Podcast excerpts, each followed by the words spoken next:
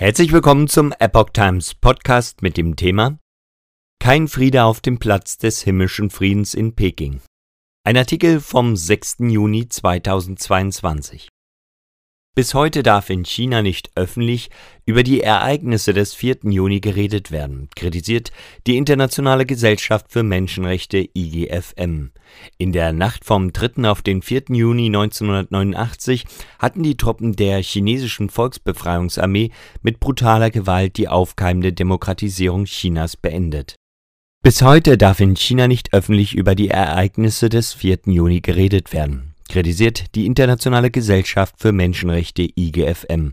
In der Nacht vom 3. auf den 4. Juni 1989 hatten die Truppen der chinesischen Volksbefreiungsarmee mit brutaler Gewalt die aufkeimende Demokratisierung Chinas beendet am 4. Juni veranstaltet der Arbeitsausschuss China der Internationalen Gesellschaft für Menschenrechte IGFM zusammen mit dem Verein Hongkonger in Deutschland anlässlich des Massakers auf dem Platz des Himmlischen Friedens eine Mahnwache in Heidelberg. Sie erinnerten an die brutale Gewalt, mit der die Truppen der chinesischen Volksbefreiungsarmee die aufkeimende Demokratisierung Chinas in der Nacht vom 3. auf den 4. Juni 1989 niederschlugen bis heute darf in China nicht öffentlich über die Ereignisse des 4. Juni geredet werden kritisiert die IGFM. Die junge Generation wisse aufgrund von Zensur, Nationalismus und Propaganda durch die Kommunistische Partei Chinas kaum etwas von der Studentenbewegung im Jahr 1989 und deren Zerschlagung. Nach offiziellen chinesischen Angaben sind bei dem damaligen Vorfall 200 konterrevolutionäre Aufständische sowie zahlreiche Soldaten getötet worden. Andere Einschätzungen berichteten von tausenden Todesopfern. Alleinherrschaft der Kommunistischen Partei.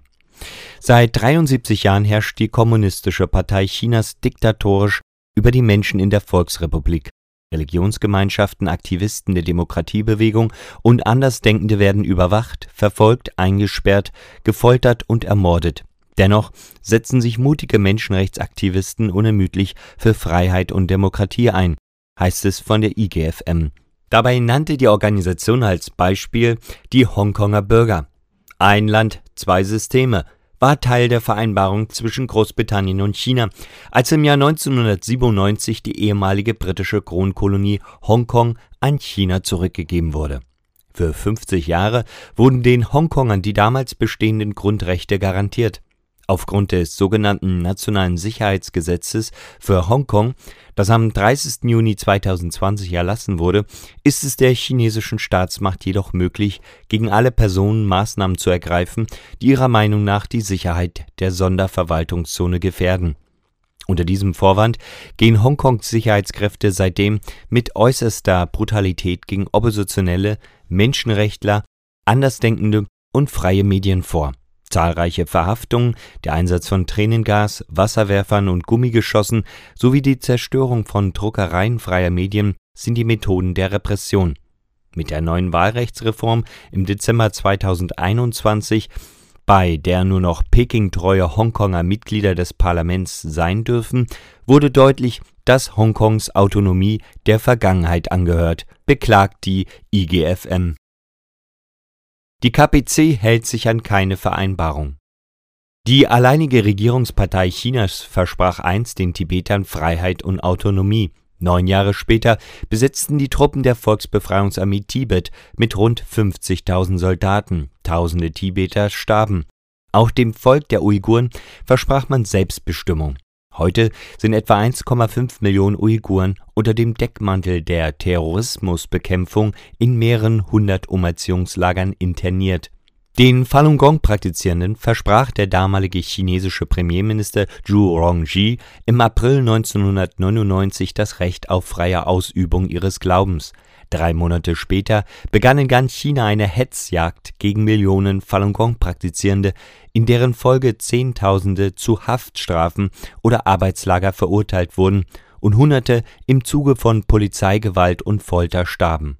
Mittlerweile sind mindestens 4.801 Falun Gong Praktizierende durch die noch andauernde Verfolgung der Kommunistischen Partei Chinas nachweislich an den Folgen der Verfolgung gestorben KPC der weltweit größte Menschenrechtsverletzer. Seit der Machtübernahme im Jahr 1949 hat das chinesische Regime ausweislich des Schwarzbuchs des Kommunismus mehr als 65 Millionen Menschenleben auf dem Gewissen. Der Annexion Tibets und Ostturkestans, der Verfolgung von Grundbesitzern und Intellektuellen, dem großen Sprung nach vorn, der Kulturrevolution und der Verfolgung von Oppositionellen, Christen, Muslimen, Buddhisten und Falun Gong folgte die Quasi-Annexion Hongkongs im Jahr 2020. Heute droht das militärische Einverleiben Taiwans durch chinesische Truppen, wie vor kurzem Professor Dr. Jewei Zhi, Repräsentant von Taiwan in der Bundesrepublik Deutschland, mitteilte.